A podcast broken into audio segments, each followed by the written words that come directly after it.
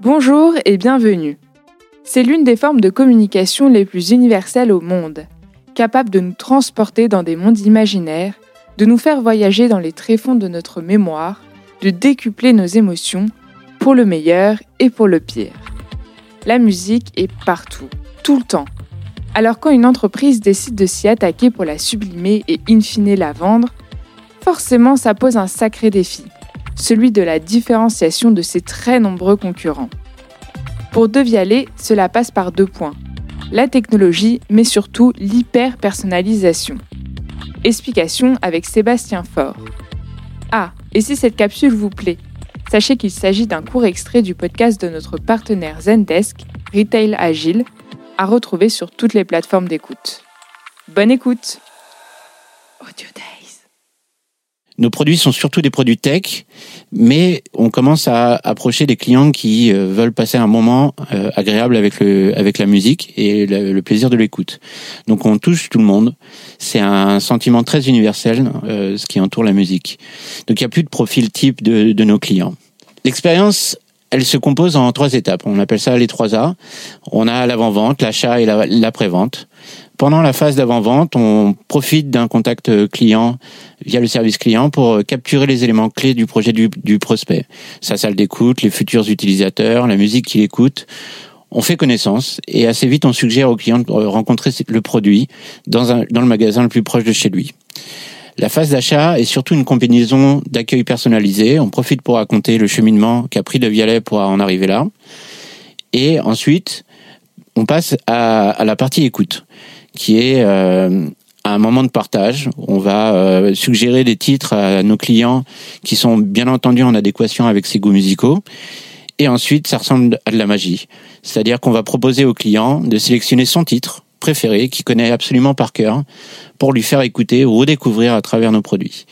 Et la magie opère la plupart du temps. Je vous conseille d'ailleurs d'essayer. Puis on passe à l'après-vente, euh, quelquefois en mode réactif, mais on essaie autant que possible de le faire en, mode proactif. C'est-à-dire un appel sortant, réalisé par la même personne qui a eu initialement le client pendant la phase d'avant-vente. Ça crée du lien. On le recontacte pour des raisons très simples, savoir euh, si sa visite s'est bien passée ou si euh, les premiers moments avec le produit sont, ont été euh, ceux qu'il attendait. On a à cœur de, de, passer ces moments clés avec le client ou les prospects. Il faut que ça soit des moments agréables, que ce soit online ou offline, au travers de nos boutiques ou de nos services clients.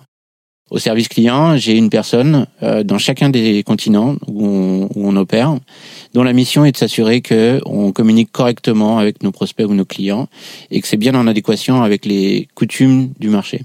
Par exemple, euh, dès qu'on a ouvert euh, les, nos magasins en, en Chine, euh, il a été assez essentiel qu'on ait un numéro de téléphone chinois sur le, pour pouvoir opérer le service client. C'est un, une sorte de réassurance pour les clients que la marque est crédible.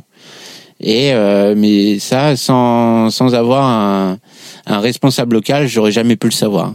Donc on essaie vraiment de s'adapter au territoire dans lequel on, on opère et euh, les clients avec qui on parle. Enfin, notre service client est, est composé à 90% de natifs. Euh, ce qu'on souhaite, c'est vraiment, euh, par exemple en Asie, avoir des équipes qui sont euh, qui sont des natifs chinois, qui sont des natifs japonais ou hongkongais, et c'est le cas aussi pour nos opérations en Europe. Enfin, pour le un autre exemple que que j'ai en tête, le marché US, qui est un marché assez complexe à réaliser, à opérer.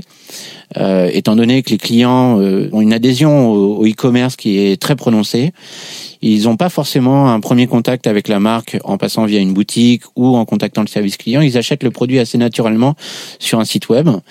Et ce qu'on souhaite pour ce, ce, cette population, c'est de pouvoir les appeler proactivement à la réception du produit pour pouvoir passer ces premiers moments, ces premiers instants qui peuvent être un peu techniques avec le produit dans les meilleures conditions on a des, des, des, petits moments clés avec les clients qui sont qui sont rares parce que euh, nécessitent quand même un gros investissement, mais mais j'aime les faire. C'est euh, nos clients qui achètent nos amplis, ils ont euh, la chance d'avoir des belles enceintes, mais des enceintes qui ont une capacité toute particulière. C'est-à-dire qu'une enceinte A aura jamais la même sonorité qu'une enceinte B de par ses spécificités. Et en l'occurrence, il m'arrive de temps en temps d'aller chez les clients de prendre les mesures euh, techniques de ces enceintes pour pouvoir créer une, ce qu'on appelle un profil SAM. Donc, je vous laisse regarder sur le site web pour ce que ce qu'est SAM, qui est une technologie brevetée par De Vialet. et permettre au client d'avoir exactement la sonorité la plus performante avec son enceinte quand elle est combinée avec un de nos amplis. Et ça, c'est un moment assez magique. Je trouve que c'est euh, c'est l'ADN même de ce que de ce qui est de Vialet qu'on essaye, c'est d'avoir un, ratio, même s'il n'est pas vraiment mathématique, c'est celui de 80% de temps passé en relation humaine et 20% euh, qui serait plutôt automatisé. Alors, ce qu'on ce qu'on automatise, c'est forcément les choses simples. Euh, et, et, pour ça, on a besoin de s'appuyer sur sur de la donnée, en amont et en aval. En amont, parce qu'on a besoin d'identifier quels sont les parcours à simplifier et à automatiser, avec un bot par exemple.